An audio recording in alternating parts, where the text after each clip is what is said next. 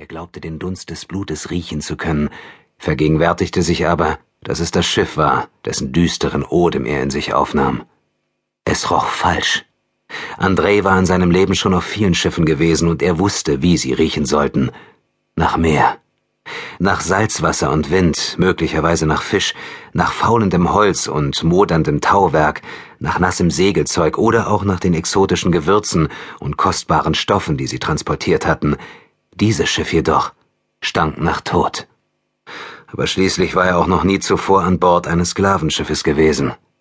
Schritte näherten sich, polterten einen Moment auf dem Deck über ihm und kamen noch näher, entfernten sich dann wieder. André atmete auf. Er hätte den Seemann mit einem Stich ins Herz getötet, rasch, lautlos und vor allem barmherzig. Aber er war froh, dass er es nicht hatte tun müssen. Sein Stiefvater Michael Nadasti hatte ihn zu einem überragenden Schwertkämpfer ausgebildet, der im Notfall blitzschnell zu töten vermochte, aber Andrei war nicht hier, um ein Blutbad anzurichten.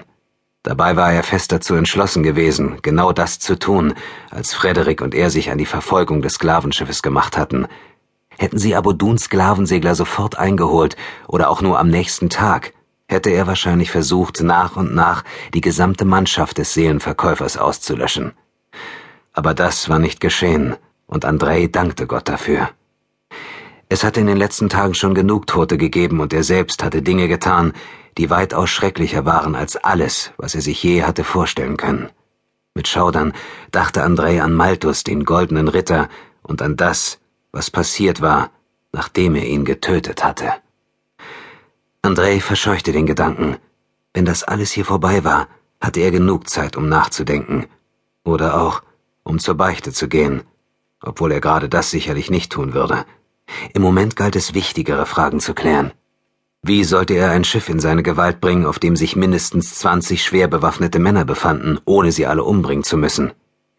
Er wusste, dass er gut war. Sein Schwert war nicht umsonst gefürchtet, aber er kannte auch seine Grenzen.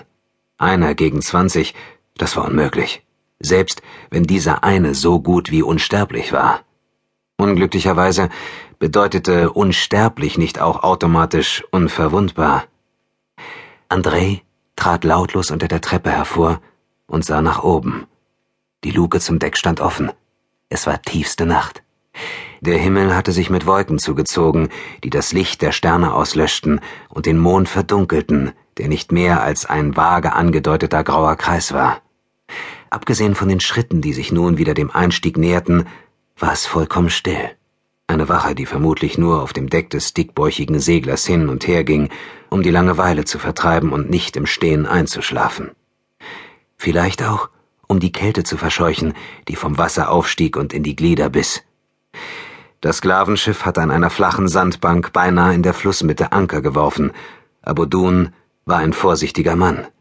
Wenn man vom Sklavenhandel lebte, musste man das wohl sein. Um ein Haar hätte diese Vorsicht Andres Plan schon in den ersten Sekunden vereitelt.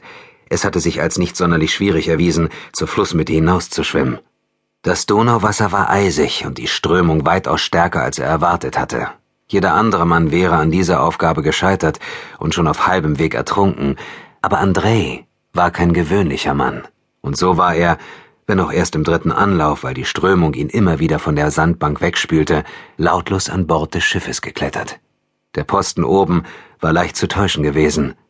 André hatte gelernt, sich lautlos wie eine Katze zu bewegen und mit den Schatten zu verschmelzen, so dass er nur einen günstigen Moment abpassen musste, um über das dunkle Deck zu huschen und in der offenen Luke zu verschwinden. Dummerweise war es die falsche Luke gewesen.